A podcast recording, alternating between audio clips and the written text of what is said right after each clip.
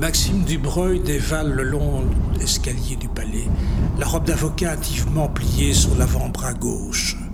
Un vent décoiffant disperse des feuilles arrachées aux arbres, des bouts de papier, des emballages usagés et même des pages de journaux agitées comme des oiseaux fous. Il serre de plus près son habit noir. La journée a été rude aux assises et les échanges peu amènes. L'avocat général ne lui a pas laissé la moindre chance. Mohamed Kidour en a pris pour trois ans ferme. Et au placard le jeune âge du prévenu, les affres de l'immigration, l'environnement peu gratifiant, le vide affectif, la misère.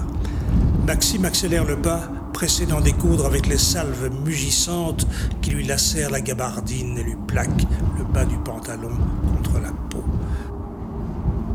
D'habitude, il pourrait dire autrefois, il quittait le palais en coiffure de coq, pharaon fanfaronnant, fier, comme un vieux lama pétaradant de ses bons mots.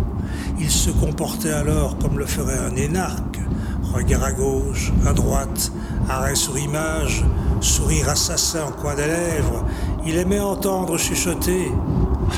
C'est du breuil, tu connais, un tueur, je te le dis.